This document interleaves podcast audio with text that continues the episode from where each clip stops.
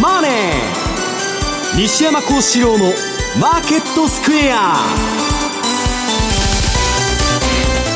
こんにちは西山幸四郎と。こんにちはマネースクエア津田隆光と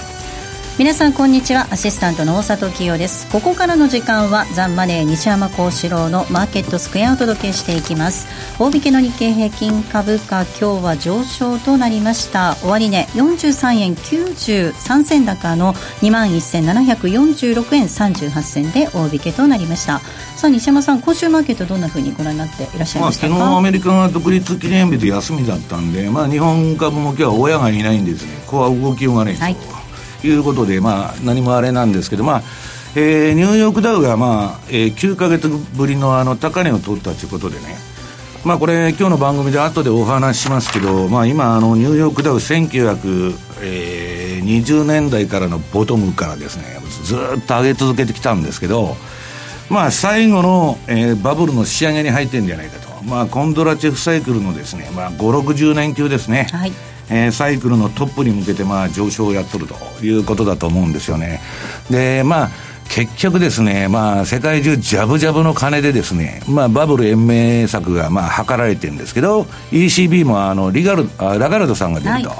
い、もうジャブジャブの体制が整ってるんですね。で、そこでですね、まあ、どういうことがこれから起こっていくのかと。うんだから、まあ、シナリオとしてはバブルの延命で暴騰してもおかしくないし、えー、一方で、もう水ぶくれですから、えー、なんかことが起これば、まあ、急落と、まあ、2、3割下がってもなんらおかしくない、まあ、環境にあるんですけど、その中でですね、まあ、何をやっていくかというお話をですね、今日したいと思うんですけどね。そしてドル円です。この時間が107円9192といったところの動きとなっています。津田さん、G20 明け上昇するところもありましたが、上値は重い展開そうです。まあ、あの、米中に関してはこれは先延ばしということですから、最悪のケースが回避されたという程度で、まあ、材料っていうのはもう金融政策相場ですから今月末の FOMC でそれを見る上での、えー、今晩の雇用統計、えー、この辺りを見て動くと思うんですがいずれにしてもやはり基本は、えー、ドル円の上値重いなというのは変わらないと思いますけどね。この番組は YouTube でも同時に配信をしています。資料もご覧いただきながらぜひお楽しみください。動画については番組ホームページの方からぜひご覧ください。また番組ではリスナーの皆さんからのコメント質問お待ちしています。投資についての質問など随時受け付けておりますのでこちらもホームページのコメント欄からお寄せください。ザ・マネーはリスナーの皆さんの投資を応援していきます。それではこの後午後4時までお付き合いください。この番組はマネースクエアの提供でお送りします。お聞きの放送は、ラジオ日経です。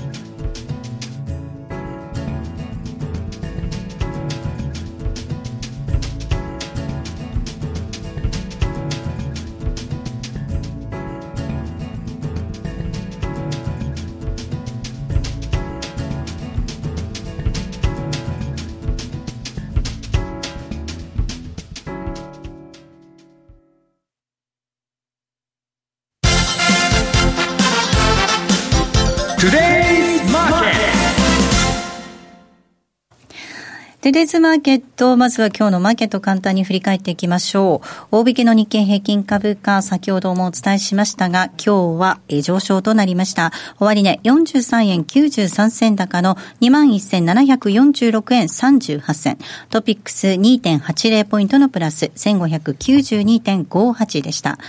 東証一部、売買高概算で9億3315万株、売買代金1兆5525億円。値上がり銘柄数が1208、対して値下がりが841、変わらずは100銘柄となっています。東証一部売買代金のランキングです。トップがソフトバンクグループです。2位にファーストリテイリングが入っています。3位が東京エレクトロン、4位が任天堂、そして5位がソニーでした。6位にトヨタ、以下セブンアイ、 ZOZO、三菱、UFJ、楽天と続いています。え為替の動き確認しましょう。ドル円がこの時間107円の9293での取引です。ユーロ円が121円の6773です。ユーロドル1.127378あたりでの動きとなっています。えでは、まずはマーケットのポイント、津田さんからです。お願いいたします。はい、えー、はい、注目はもう、えー、先ほど言った今晩の雇用統計。で、6月の雇用統計で、えー、先物市場ではもうほぼ、まあ、次回会合は、えー、利下げだろうと。で、これが確率でいうと70.3%一番新しくて、ただ、えー、0.5%の利下げもありやなしやと、これがまあポイントということで、この確率も約3割、29.7%。で、そのベンチマークとなり得るのが今晩の雇用統計ということで、ちょっと以前っていうか、今まで以上にちょっと注目が集まるかなというところです。で、NFP が16万人の予想、前回が7.5万人。で失業率が3.6%。で、結果数値が予想、市場予想を上回った場合は、0.5っていうのがちょっとこう可能性が低下してくると。そうすると、えー、年内の利下げ回数もこれ、減少、低下する可能性もある、そういうことでドル売り、ドル安の可能性というのがある、えー、一方で、市場予想が、えー、下回る内容の場合、これは、えー、7月会合での0.5の可能性、確率が高まるということで、えー、一旦下押しになるかなと。で、えーまあ、基本はどちらに動いてもちょっと上値重いかなとは思うんですけど、でチャートを見るとです、ね、今日資料をお持ちしたんですけど、えー、冷やしレベルでいうとですね、まさにあの年初来の動き、これが、えー、ダブルトップの形になっていると。で、一番天井、一番高値が3月5日。で、えー、2番高値が4月の24日。まあ、この、えー、線を結んだレジスタンスラインで頭が抑えられて、で、ネックラインっていうのが、えー、これがですね、えー、途中の谷底、3月25日、大体、えー、これがですね、109円の72ですか、まあ、110円ちょっと下回るぐらい。でそうなると、えー、下値のターゲットっていうのは、えー、ネックラインとレジスタンスの距離と等しいということは、107円の丸8計算上はですね、でいうことは一回やってきてるんですよね。で、一回、えー、アンダーシュートしてから戻ってきてるというところであるんですけど、えー、さらにもう一段の下値目処を見るためには、次の、えー、フィボナッチ、これ持ってきたんですが、1月3日の安値 L、で、4月高値 H とすると、えー、半値押しのところっていうのは108円の47、このあたりをしばらくうろちょろしてから、どーんと下げたのが61.8%の107円のミドル。で、えー、まあ、その下試すかなと思ったら、また50まで戻ってきてるというところですけど、まあ、悪ければですね、基本的には、えー、76.4っていうのが次の重要数値ですから、そうすると106円の、えー、ミドルぐらい、まあ、40銭台ぐらいまでは下にあり得るというふうに見た方がいいかもしれません。で、ただいずれにしてもですね、ファンダメンタルズ、えー、分析でいうと、米中貿易摩擦があって、であとは日,、えー、日米もあります、8月に。欧州もやってます、ね、欧州もありますし、あとはトランプの再選、昨日は独立記念日で、えー、演説をしたと、あの歴代大統領でもなかなかないと。政治利用だということでいろいろ批判されてるみたいですけど、まあ、再選に向けてとにかくシャニムにやってくるということ、で、FRB の金融政策、当然今月末にやるということ、えー、いろいろ考えると、一つ言えるのは、やはりドル高一辺倒にいくということは考えにくいなというふうに見たほうがいいかもしれません。足元の注目材料は、今日の雇用統計と、あとは、えー、10日に BOC、カナダ、で、えー、同じ日に、F FOMC の議事録、えー、このあたりが、えー、注目かなと、あと11日は、えー、6月の CPI、アメリカの。で、えー、あとはですね、フェド関係でいうとですね、9日がブラド、で、10日がパウエル議長の会員の、えー、発言、サービス委員会での発言、このあたりが同意になるかなということで、で、えー、あと23日からはブラックアウト期間ということですから、そこまで2週間、結構フェド関係者の発言があるということですから、まあ、そのあたりが相場の同意になるかなというふうに思いますね。では西山さん、お話伺いたいと思います。はい、まあ、冒頭にもお話がありましたように、アメリカ株、再び最高値更新する動きとなっております。はい、あの、もう、あの、SP とナスダックが、こう、すでに更新してますんで、それはまあ、ベアリッシュダイバージェンスって言って、ニューヨークダウだけ更新しなかったと。これはまあ、弱気シグナルなんですけど、まあ、それが消えたと。で、まあ、当然、あの、株の最高値圏でですね、これから利下げしようというですね、まあ、狂ったような政策をやるわけですから、それはバブルするだろうということで、まあ、みんな乗っとるわけですけどね。えー、まあ、ちょっとこれもニューヨークのダウのね、動きを見てもらいますと、これまあ1921年から2019年までの、えー、ニューヨークダウの推移で、まあこれログスケール、まあ日本語で言うと対数メモリというのを取ってましてですね、まあメモリの幅を均等でなくて割合に応じた幅で表示と。で、これしないと、かっての世界大恐慌とかのチャートなんてもう見えなくなっちゃうんです。で、これが正しく、えー、ニューヨークダウの動きを表したチャートなんですけどね、これ見てると、これ津田さん、あの、に、1929年の時に、ダーンとこれ9割ぐらい下がり言ったんですよ。それが世界大恐慌ですね。で、ここからまあ30年代にニューディール政策だとか、まあ、あの、いろんなことやりましてですね、長期金利の釘付け政策だとかなんだとか、まあ今のリーマンショックの後からの動きに、まあこれはレーダー利用が言ってますけど、そっくりなんですね。で、ここから今、ずっとこのね、うん、29年のボトムから、まあほぼ上げっぱなし。で、このチャートの、えー、痕跡からはですね、ブラックマンデーもどこで起こってるのかわからないと、1987年のですね。で、リーマンショックはまあちょっと、これが100年に1回の危機かというくらい小さい押しで、で、わーっと上がってるわけです。だからこれね、まあ今あの、えっと、今週、先週、今週とまあファンド、いろんなファンドとミーティングしたんですけど、まあ最後のまあバブルに入ったなと。で、これはまあトランプの選挙戦に向けてトランプは必死でやってるんですけど、問題はね、うん、3ヶ月10年の、えー、逆イールドが定着しちゃったと。はいでね、これがね、えっと、前は、その、逆イールドになった時、逆イールドショックっつって、ニューヨークダウが700ドルぐらい下げたというのがあって、それはまあ一時的な現象だと言ってたんですけど、今は状態化してると。えー、3ヶ月10年が、えー、金利が逆転したのが状態化するとですね、もうそこから、えー、株の賞味期限は1年半なんですね。大体いくら長くても1年半だろうと。このままいったらトランプの選挙直撃しちゃうじゃないかと。いうことでですね。まあ、あの、トランプもアホじゃないですから、まあ、いろいろ考えてるんでしょうけど、まあ、今、我々、どういう、えー、っと、位相にいるのかと、フェーズに入っているのかというとですね、えー、これ2008年のさ、あの、リーマンショックがありまして、この、えー、っと、ニューヨークダウ週足と波動カウントのチャートですね、はい、ダーンと、まあ、リーマンショックが来てですね、そっから、えー、1、2、3、4と上げて、で、今、最終5波動目の、5をやりに行くとい。う体制に入ってるんですね。まあ、えー、5の5っていうのはまあ最後の波動ですから、で、これが難しいのはですね、相場っていうのはあの株とかコモディティの相場、最後が一番よう上がるようんですね。わーっと。もう熱狂で終わると。いうことですから、どんだけ上がってもおかしくないという中で、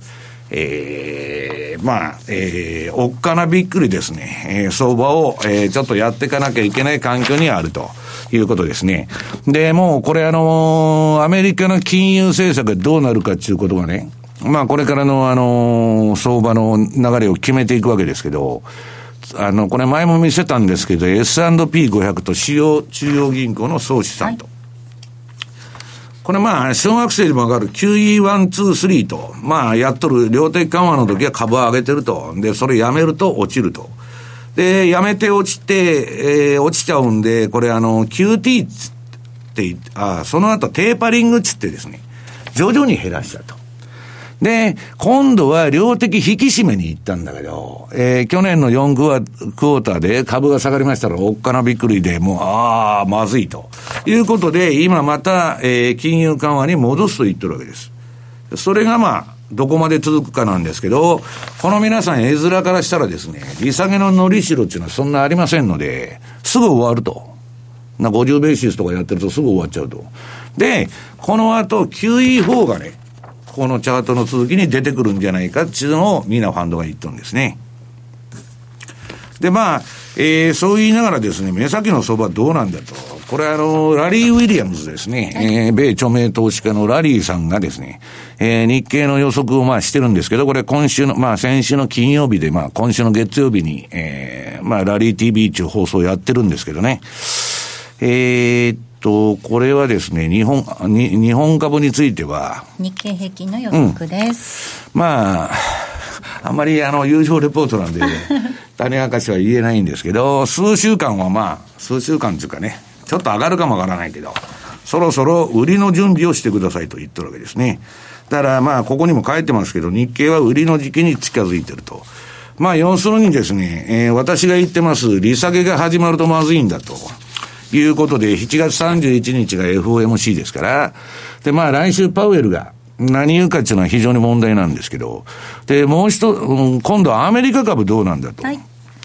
で、あの、ラリーは決してアメリカ株に対して弱気じゃないんですね。うん、弱気じゃないんだけど、えー、ちょっとですね、えー、これも何週間か先にピークをとりあえず打っちゃうんじゃないかということでですね、えー、あんまり、えー、次彼は、今の上げ相場に乗るというよりは、えー、売りのセットアップを探していると、うん、売りの条件が整ったら売りに行くと。で、次にドルインデックス。はい、こっちの方は、えー、まあ、あかんでしょうと。まあ、これ、利下げになりますんで、まあ、ドルは売られていくんじゃないかということなんですけど、これもね、まあ、あの、有料レポートなんで隠しちゃってるんですけど、これはサイクルがね、えー、っと、下げ続けるわけじゃなくて、ぐにゃぐにゃぐにゃぐにゃしとるんですけど、まあ、あの、数勢的にはですね、今、利下げまでの、もうこの番組で何回も言ってますけど、利下げまでの間は、えー、株買い、で、短期の債券買い、えー、っと、ゴールドの買いと、で、ドルは売りと、そのポートフォリオでね、えー、いいんじゃないかというふうに思ってるわけです。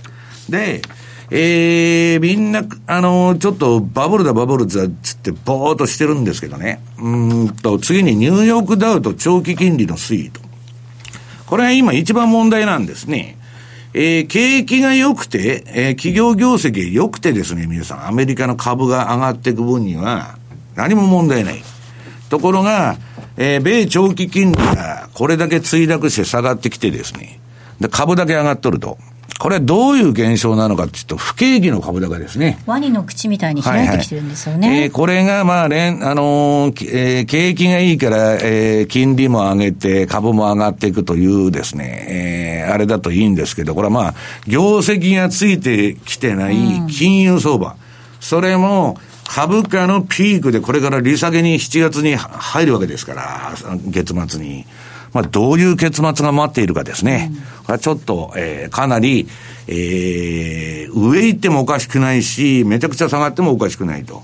で、それのね、対処法ということを、私はまあ自分の顧客だとかね、うんぬんに対していろいろまあ、えー、ここ数週間アドバイスしとるんですけど、はいそれはまあ、えー、次のコーナーでやりたいと思うんですけどね。うん、はい。津田さん、この本当に難しい局面、ちょうど転換点にあるような感じですね。すねまあ、転換点というと、これは、えーまあ、M2TV なんかでも言ったんですけど、8日から水星の逆行現象が始まると。で、8月1日まで逆行があるということ。で、今年は3月に1回あったんですけど、6日からと。で、ちょうど一番天井、先ほど言った一番天井が3月5日、ちょっと1日前なんですけど、そのあたりの、まあ、転換がやはり今年もあったなと。去年なんかはこの水星逆行って結構大きな動きがあったり、例えばトルコリラショックなんか8月そうでしたし、年末のパウエルショックもそうでしたし、なので、やっぱり大転換の可能性っていうのは、やっぱ7月の FOMC で、2008年の12月以来っていうことですから、10年半ぶり、利下げは。うん。うん、ということは、金融政策の裸焼きということもやるので、やっぱりまあ、あの見なければいけないのは8月相場。はい。で、ちょっとやっぱ月ごとのということで、ちょっと今日もチャートを用意したんですけど、えー、季節的アノマリーでいうとですね、はい大体これは、まあ、これ過去20年の、えー、主要通貨の月別の平均騰落率なんですけど、1月にどーんとへこみやすくて、えー、春先に強くなって、で、10月に下げて、11、12に強くなるってことですけど、7月に下げて、8月がドカーンとですね、一番やっぱ下げると。そうなると、えー、やっぱ8月に向けての準備をする時期。なので、大きな流れが変わりやすくなるということですから、やはりこの辺は本当に、まあ、夏相場、毎年言ってますけど、やっぱ注意したいところではありますよね。ね西山さんもね、以前から8月、その利下げあった後にどう動くかっていうのを注意しなくちゃいけないってお話されてましたね。うん、だからまあ、利下げが起こったらね、すぐ下がるってことじゃないんですけど、これ、ゼロヘッジのチャートどっかになかったっけ？えー、っと、利下げ、利下げ。利下げについて、要するにですね、はい、まあ過去4回ぐらい、まあ、えー、利下げと景気後退期のね、えー、チャート持ってこなかったのか。ないかもわからない。えー、これはもう先週の番組でももう、あの、お見せしてるんであれなんですけど、はい、まあ、特に直近の2回は IT バブルの時に利下げしだしたらですね、あ、あったか。えー、13ページですね。えー、FF レート、政策金利の推移とバブルの崩壊ということでですね、これもう、あのー、利下げになるとですね、最速相場になるんですね。もう、アメリカの金利っていうのは、えー、ジェフリー・ガンドラックが4回ぐらい利下げに追い込まれると。これ最速相場です。うん、もう1回利下げしちゃうと、これからちょっとでも株がね、下がってくると、やれやれくれくれと。もう政府が何とかしてくれっちゅうですね、だけの市場になってますんで、えー、それはもうあの、業績がついてきてないわけですから、当たり前ですよね。世界中貿易戦争をやって、これからだんだん激化していくのにですね、企業業績がついてくるわけがないと、常識的に考えて。だから、それを金ばらまいて止めようと。で、これは国がやっとるんで強力なんですね。で、えっと、ECB だってね、あんなジャブジャブにするというラガルドをわざわざ持ってきてるわけですから、えー、まあちょっとですね、えー、ジャブジャブだとんで、アメリカの方はあのトランプがマリオ・ドラギをですね、FRB 総裁にしたらどうだと 言っとるぐらいですから、アメリカもマイナス金利かいと。もうむちゃくちゃな、えー、経済学の教科書にない、えー、景気の、去年の景気のピークで財政出動を打ってですね、減税とか。で、今年は株価のピークで、えー、利下げをすると。もう狂った世界に突入してるわけですから、何が起こってもおかしくないと。で、まあ、この、えっ、ー、と、12ページのね、FF 金利と、うん、ニューヨークダウの推移ということで、まあ、過去2回は、えー、えー、利上げをやめて、で、その様子見中はいいんですけど、一回下げ出すとですね、うん、もっとくれくれ相場になっちゃうと、最速相場になっちゃうということで、えー、その辺ですね、非常に気をつけた方がいい。ただ、私はまあ、いかなる相場になってもですね、えー、その、どうやって対処するのかっていうのを、この、この数週間もう言い続けてるんですけど、えー、皆さんですね、それはまあ必ずそれで儲かるとかうまくいくっていうわけじゃないですけど、えー、ヘッジをしながらですね、えー、リターン、利益を狙うというですね、うん、今、売買手法のアイデアを、ヒントを提供してるわけです。で、それをどう使うかは皆さん自身が考えないとダメだと。私が言ってるからやるとかね。そういうことでダメなんだと。その主体性のないことでダメだと。自分でちゃんと調べてやらないとダメだってことも言ってるんですけどね。この後、そのヒントについて伺っていこうと思います。はい、ここまではトゥデスマーケットをお届けしました。お聞きの放送は、ラジオ日経です。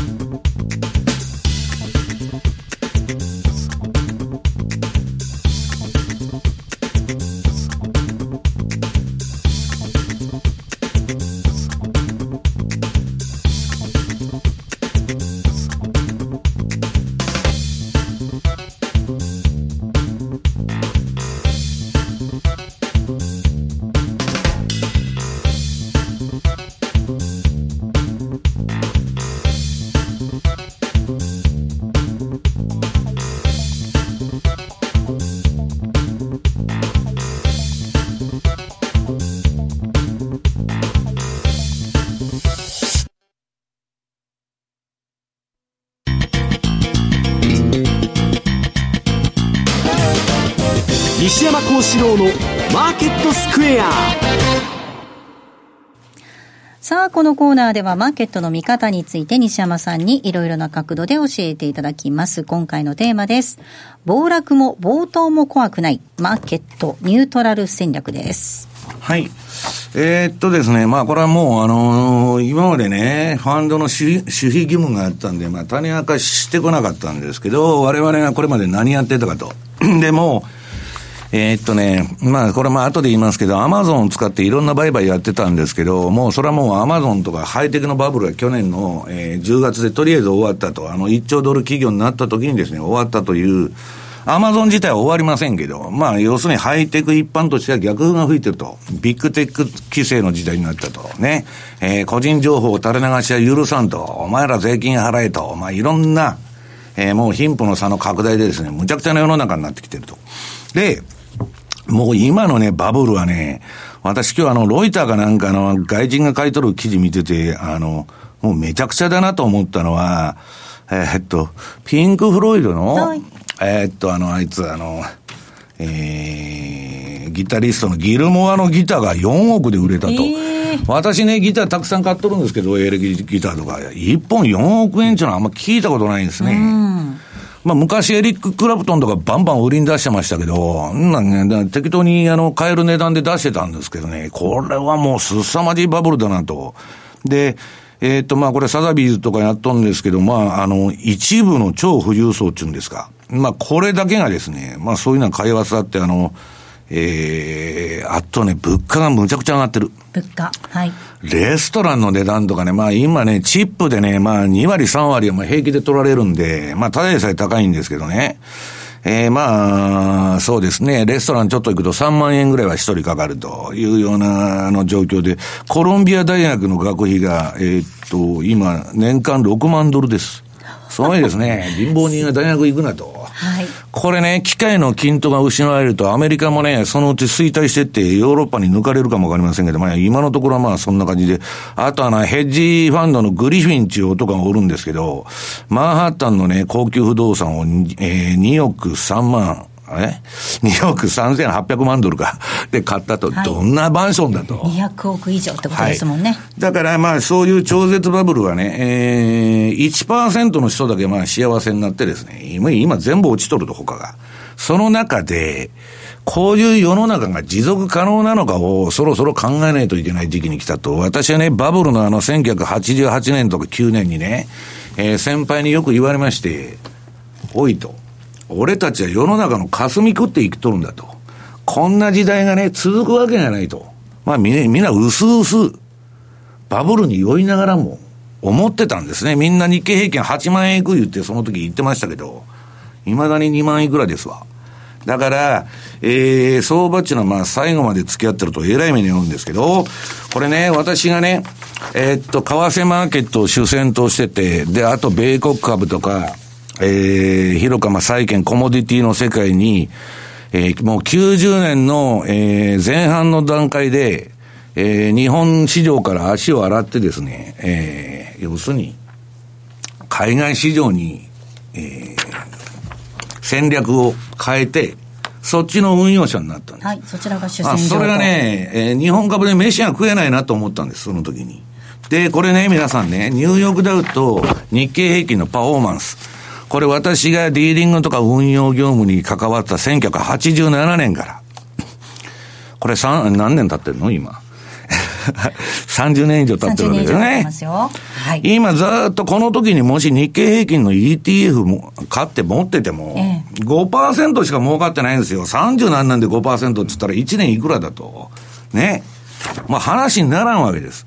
で、私は正解だったなと思ってて、はい、で、これニューヨークダウはねえ、1100%ですよ。まあ、話にならんじゃないですか。だから、これでね、少子高齢化だと、長期的には。で、10月から消費税だと。まあみんなジャブジャブにね、世界中緩和になってる中で増税をやるわけでしょう。まあこれはね、小学生が考えてもろくなことにならないっていうのは、わかるわけですよ。そうすると、まああのー、統計っていうのは皆さん本当に怖くて落とし穴でね、うん、どこを起点にするかによって、いくらでも、だから今ね、えー、年金で2000万足りないと。いうことでね、えー、もっと投資政党、任社会とかいろんな運動が行われてるんですけど、営業活動が。そういうやつは、10年前のチャートを持ってくるわけです。リーマン危機からの。日本株買ってたら儲かってますそんな当たり前ですよ。世界中どこの株買ったって儲かってるだろうと。長期投資って何かって言ったら最低20年なんですよ。だから過去20年持った時に、どの時点で買ったらどういうパフォーマンスが出たかっていう表を出さなきゃいけない。そんなこと何も見せないじゃないですか。で、日本株は有望だと。そういうね、アホみたいなこと言ってたらダメだと私は言ってるわけです。で、2014年の11月起点にね、これあの、取ったら、日本株の方が、これ青が日本株。えー、ニューヨークダウと日経平均のパフォーマンス表があるんですけど、日経平均のが上がってる時もあるんですよ。あの、ニューヨークダウより。はい。過去に、ね、青い線、はい。はい、2014年のその時とかね。えー、はい。で、ただ、長く持ってると、えー、次に、まあこれ2018年、去年の9月からの、えー、ニューヨークダウと日経平均のパフォーマンス。これね、明らかなんですけど、うん、うんと、上げはニューヨークダウの方が上がって、下げは日経平均の方が下げると。上がるときはニューヨークに連動しないんです。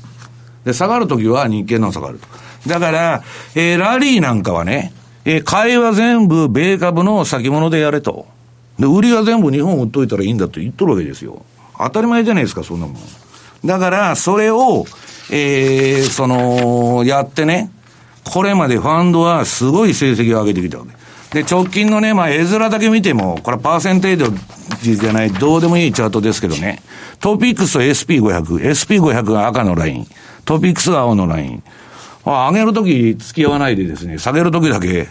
下がってると。で、下行くと PKO が入りますんで止めるんですけど、んで、まあ、そういう中でですね、今、こんな日経平均とかね、ニューヨークダウっていうのは、まあ、ニューヨークダウなんて例えば30銘柄しかないんで、こんなもん、あの、我々使わないんです。要するにトピックスと SP500 を使って売買してるわけです。で、同金額の、えー、SP500 を買ってトピックスを売るとですね、今、このトピックスと、その SP500 の TS 倍率っていうのがあるんですけど、トピックスを SP500 で割った。どんどん下がってきてる。で、これはまあ過去最低の0.51に近づいてんで、また戻すかもわかりませんけど、これね、これからバブルが、えー、トランプがばらまく、えー、ラガルドがばらまく、どこがばらまくと、で、世界中利下げだと。で、バブルが延命した場合、これは私の見立ては、ではですよ、えー、ニューヨークダウンあ、アメリカ株の方が日本株より上がるだろうと、その環境でも。ね。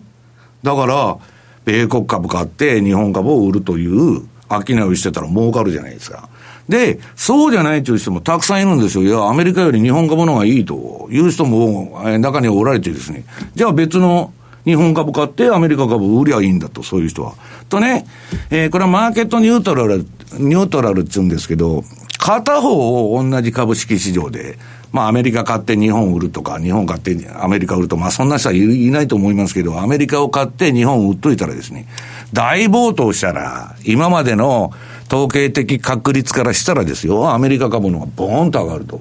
で、下げた場合は、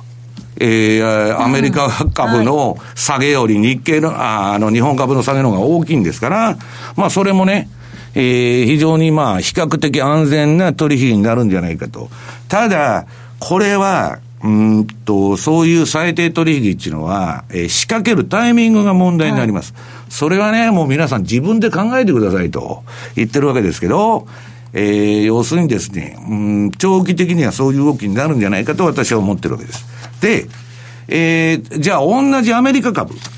アメリカ株の運用っていうのも、えー、我々ね、ファンドっていうのは皆さん裸でやらないんです。ディーリングは裸でやりますよ。私今アマゾン株、あの、1時間から何から15分からですね、日足からドタバタドタバタやっとんですけど、えー、っと、これまでは、まあこれ種明かししちゃうとね、アマゾンを、例えば10億円買うと。と10億円分の今度は、えー、SP500 を売っとくんです。そうすると、SP500 の値上がりに比べてですね、アマゾンはその10倍ぐらい上がってきたわけです。この2013年以降、わーっと。ね。と、大暴落が仮に来てもですよ。その SP 売っとるわけですから、はい、保険が効いとるわけです。で、このアマゾンのね、皆さん年足を見てもらうと、もう驚異的な、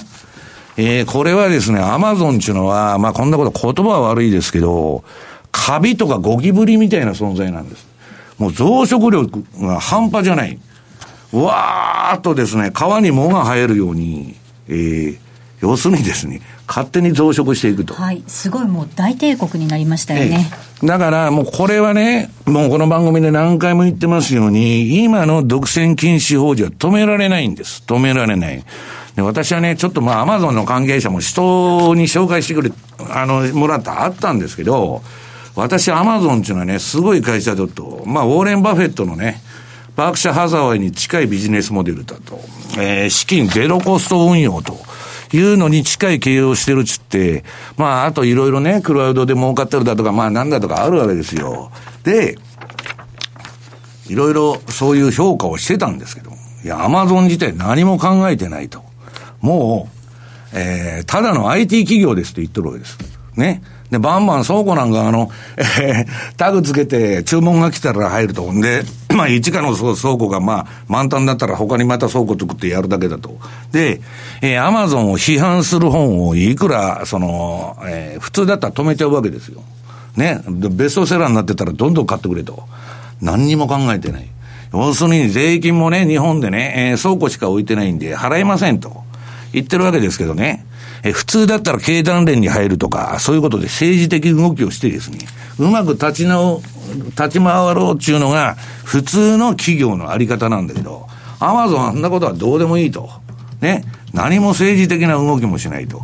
だから、単細胞のね、緑虫とか、ね、ミトコンドリアみたいにこう増殖していくわけです。だから、これはもう止められんだろう。で、それでね、今言ったその、このアメリカのね、えっと、マイクロソフトとこれどこだ？えー、フェイスブック、アマゾン、えー、これまあ、アップルですとか。アップルと、はい、えっ、と、あとどこだったかな？ビッグファイブですね。はい、ビッグファイブ銘柄と言われてる、はい、まあ、ビッグファイブとかね、今、まあ、 FANGとか GAFA とか、うん、あとキャットウーマンですね。はいえー、っとね、今、これはビッグファイブっていうのは、アップル、アマゾン、グーグル、フェイスブック、マイクロソフト。この5銘柄の成績で上げてきたんです、アメリカ株っていうのは、これまで。で、要するに2013年以降ですね、えー、このビッグファイブだけポートフォリオで持ってると、年間6割弱のパフォーマンスが毎年6割ずつ増えてくる。SP500 は6%ずつ上がってきたわけです。2013から17までのデータですけどね。したら、えー、アマゾンを買って、えー、同金額の、えー、SP500 の先物をショートしといたわけですね。はい、下げがあっても保険が効いてるしと。だからこんなね、えー、利下げ、えー、株価のピークで利下げするとか、景気のピークで財政出動するとかいうね、経済学の教科書にない世界が襲ってきてるわけですから、うん、我々はこんなもん予測不可能だと。ね、いつ何時、暮らして起こってもおかしくないし、バブルがね、誤波動でめちゃくちゃ延命してもおかしくないと。そういう中でね、えー、マーケット戦、ニュートラル戦略を中心に押し出していくということをやってるわけですね。はい。津田さん、これ、為替でもね、うまく組み合わせればできますよね。まあ、売り買いということで、うん、えー、やればいいと思うんです。例えば、あの、為替だったらですね、よくあの、えー、マサチューセッツアベニューモデルっていうのが、うん、クルーグマン教授の、はいで、アメリカはどうかというと、財政は、えー、拡大して、うん、で、金融も緩和していこうということは基本的にはドル安。で、まあ、世界的にもですね、財政を緊縮していこうっていうのは日本ぐらいですから。そうすると、黒田さんの今、まあ、打つ手はあるという話があるんですけど、それがマーケットが例えばもう打つ手なしというふうに見るとですね、うん、まあ、円高ということですから、えー、基本的には今、えー、まあ、えー、日銀は動いてくるということですから、ドル安、円安ということではあるんですけど、やっぱり円高方向に見なければいけないというのがあるんですけど、基本、通貨に関してはやっぱり横ばいというふうに、まあ、いろんな、えー、関係がありますから。なので、売り買いで合わせていくっていうのが、西山さんのおっしゃるですね、うん、やっぱりポートフォリオ、もしくは、まあ、アビトラージってよく言いますけど、私はね、だからもう裸でね、えー、ポジション持つのは非常に危険な時代に突入したなと思って、うんまあ、あえてね、まあ、ファンドの守秘、守秘義務があって言わなかったんですけど、まあ、そこそこもう去年まで儲かったからいいやという話でね、えー、一部ヒントを出してるわけですけど、えー、結局ですね、そういう戦略を立てていかないと、裸でね、で、ストップロスを置かない人は、まあ、その、ここ2年3年のこの変動の中でね、市場から追い出される可能性はもう明らかに高いということだと思うんですよね。はいここまではマーケットスクエアのコーナーをお届けしました。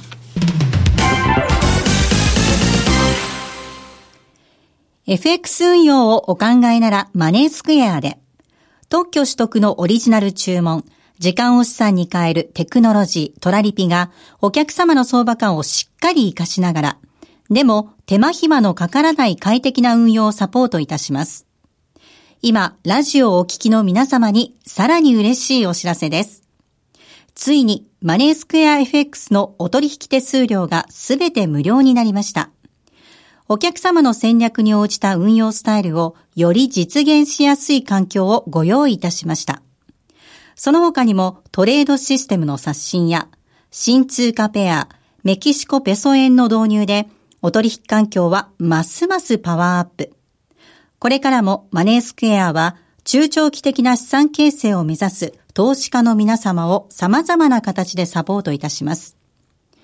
まだマネースクエアの講座をお持ちでないという方、ぜひこの機会に講座開設をご検討ください。今なら FX 新規講座開設キャンペーンを実施中です。詳しくはザ・マネー番組ウェブサイトのマネースクエアキャンペーンバナーをクリック。毎日が財産になる。株式会社マネースクエア。金融商品取引業関東財務局長金賞番号第2797号。当社の取扱い商品は投資元本以上の損失が生じる恐れがあります。契約締結前交付書面をよくご理解された上でお取引ください。お聞きの放送は、ラジオ日経です。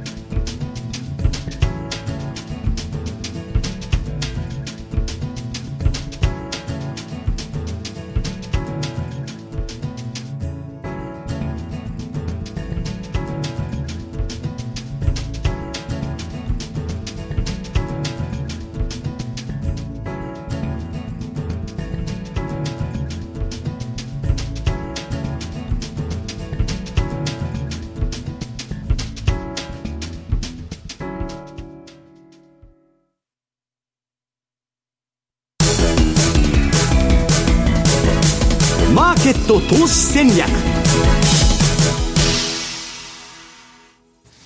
さあ、本日このコーナーにはゲストをお招きいたしました。ご紹介します。マネースクエアマーケティングカスタマーサポート本部長の斉藤博隆さんです。よろしくお願いいたします。よろしくお願いします。えさて、斉藤さん、スタジオにお越しいただくのは初めてなんですけれども、この雰囲気、どうですか、いつもこんな感じでやってるんですそうですね、あのラジオを拝聴したりとかですね、YouTube あの見させてもらってますけども、今日はバックヤードから、はい、あの皆さんの話を聞いて、あの自分の出番もあるんで、ちょっと緊張しながらあの拝見してました。あの、ところでですね、広告などでご覧になった方もたくさんいらっしゃるんじゃないかなと思うんですが、マネースケアさん先日、すべての取引手数料を無料とする大きなサービス変更を行われたということですね。はい、そうですね。あの、すでにね、ご存知の方も多くいらっしゃるかなと思うんですけども、はい、6月29日より、えー、FX の全お取引手数料、こちらを無料としたという形となります。うんまあ、当社はこれまでですね、えー、資産運用型 FX を提唱してま、えー、いりましたけれども、業界の中でも非常にユニークなポジションで、トラリピを中心としたこうサービス展開を行ってきてます。まあ、そのような中でですね、えー、当社のお客様にさらに利便性高く、えー、お使いいただきたいと、うん、またあの新しいあのお客様の拡大という面でもですね、えー、さらに多くの方に使っていただきたいという思いから今回あの全手数料の無料化というのを決定いたしました。これからもですね、えー、我々が提唱しているこの資産運用型 FX これをバージョンアップしていくという意味で、えー、いろんな、あの資産運用のスタイル、えー、また、あの今日の番組でもありましたけども、えー、戦略の提案、まあ、こういったことをしっかりとやっていきたいなというふうに考えています、はい、戦略の提案も含めてということになるとこう皆さんのこれからの投資に合わせた投資スタイルで、えー、サービスを提供していただけるということなんですかね。そうですね。あの、先ほどの西山さんの話もありましたけども、やはり、まあ、放送を聞かれて、えー、まあ、今後ドル円上がりそうだとか、もしくは、まあ、しばらく動きなさそうだといったような、あの、ご自分の相場感がある方っていうのはもちろんいらっしゃるかと思うんですけども、まあ、そういった、あの、相場感のもとにですね、えー、しっかりと、個々人の責任において、えー、資産運用をしていくというのが、先ほど西山さん、まさにおっしゃっていた、あ自分で考えていくんだと、自分で考えないとだめだと、うん。はい、いうところが非常にあの重要かなというふうに、われわれとしても考えていますね、はい、津田さん、これ、すべての取引手数料無料ということで、もっともっとこう取引しやすい環境整っていくんでしょうか、ね、そうですね、やはりあの、まあ、よく言う人生100年時代ってよく言いますけど、まああのまあ、50、60っていうのはまだまだ放たれ小僧みたいなもんです。ということは、やっぱり長く続けていただくっていうことは、えー、要はもう少しやっぱ稼働的にやらなければいけないと思うんですね。で預けてじっとそれを、えーまあ、待っておいて何をしてるかわからないという資産運用じゃなくて、うん、自ら能動的に相場感、感はですね、見る方の感もそうですし、感じる方でもいいと思うんですよね。で例えば高値で持ってるもので損切りしにくいな、けど、こっちの方が儲かりそうだなと思っても、やっぱり手数料があるとですね、なかなか稼働していただけないんじゃないかと。よりあのその収益機会、儲かるかどうかっていうのは、それはもう当然相場ですから分かりませんが、機会が多い方に確率の高いところに仕掛けるという意味合いで、何かのそのきっかけになればいいかなということで、今回はその無料化ということで、やっぱり動いていただいて、うん、えなんぼという感じがしますけどね。はいこれ、稼働的に、能動的に自分の相場感を持ってということですと、運用にもこれ、気合が入りますね。そうですね、やはりあの、まあ、われとしても、単にコストを安くということではなくて、うん、えー、お客様の運用のしやすさというところを考えての、あの今回の決定になりますので、お客様には、まあ、お客様の相場感の中でしっかりとお取引をいただくということをやっていただきたいなと思いますし、まあ、我々としてはその環境を、まあ、整える、えー、第1弾ということでお出ししてますけども、今後も第2弾、第3弾、えー、継続的にやっていきたいというところで、今、鋭意準備中という段階にあります。これからますます楽しみですね、そうなってくると。そうですね、うん、あの先ほど西山さんおっしゃっていただいた、やはりあの長期投資は20年だというお話もありましたけれども、やはりあの長期を見て、またあの短期の動きも見て、えー、しっかりと相場を捉えていくというのは、われわれがしっかりとお客様にあのリードができるような形を取っていきたいというふうに考えています、うん、先を見据えてということなんですよね。単にコストを安くっていうだけではないわけですね。その通りですね。うん、はい。まあ、津田さん、本当に、あの、これからますます取引を皆さんにしていただく機会、環境、いろいろ整ってきそうですね。まあ、通貨ペルとメキシコペソを新たに導入したというのも当然そうですし、うん、投資機会、目度用ですけど、その機会を、えー、取っていただくということが一番大事だと思うので、はいうん、繰り返しながら一番相場のリスクは何かというとですね、あの稼働しないとか、動けないとかですね、それが一番リスクだと思うんですね。で、能動的にやはり動いていただくと、相場感を持っていただくために、レポートなり、こういったラジオなり、M2TV なりということでしてるわけですから、来週セミナーもあります来週、メキシコペスのセミナー、一緒にさせていただきます10日ですよね。10日です。はい、ですから、まあ、いろんな選択肢が増えてるということですから、その中の一つが無料化というふうに見てもらっていいと思います。斉藤さん、そのメキシコペソ円の話が今ありました、はい、それも含めてここ数か月の間でも、いろいろこう新しいことをチャレンジしていらっしゃいますね。そうですね、あのまだまだあのお客様の期待に応えられているかどうかというところは、あの社内でもですね、問いをしながら、あのさらに発展的にサービスを展開していきたいということで、あの社内でも盛り上がっておりますので、うん、ぜひあのお客様においては、あもしくはあの口座開設されてないお客様においてもですね今後のマネースクエアの動きに注目していただきたいなというふうに思いますね。新しいサービスについては、えー、マネースクエアのホームページにある特設サイトでも詳しく紹介されているということですので、はい、ぜひご興味のある方はご覧になっていただきたいと思います。津田さんホームページも刷新されたんですね。そうですね。あのマイページも当然、うん、変わってますし、はいぜひ訪れていただきたいなというふうに思いますね。はい。えー、番組ホームページのデザイン、えーホームページのデザインも新しくなったということですので、えー、マネースクエアのカラーであるブラウンをベースにちょっとおしゃれな感じでホームページアップされていますので、ぜひご覧になっていただければと思います。えー、佐藤さん、最後に簡単にメッセージ、一言お願いします。はい、そうですね。あの、緊張した中でちょっと、あの、喋りがですね、あの噛まなくてよかったなというところはありますけど、皆さん助けていただきましてありがとうございます。あの、今後ともですね、あの、マネースクエアいろいろ、あの、マーケティング施策、あの、展開していきたいというふうに思いますので、あのしっかりとお客様の資産運用を、えー、支援できる、えー、会社であり続けたいというふうに、えー、社員一同思っております。ぜひあの期待をして、えー、いただきたいなと思います、はい、ではお別れのお時間です、えー、今日ここまでのお相手は？西山幸四郎とマネスケ津田隆光と斉藤博隆です。大里清でした。さようなら。さようなら。この番組はマネースクエアの提供でお送りしました。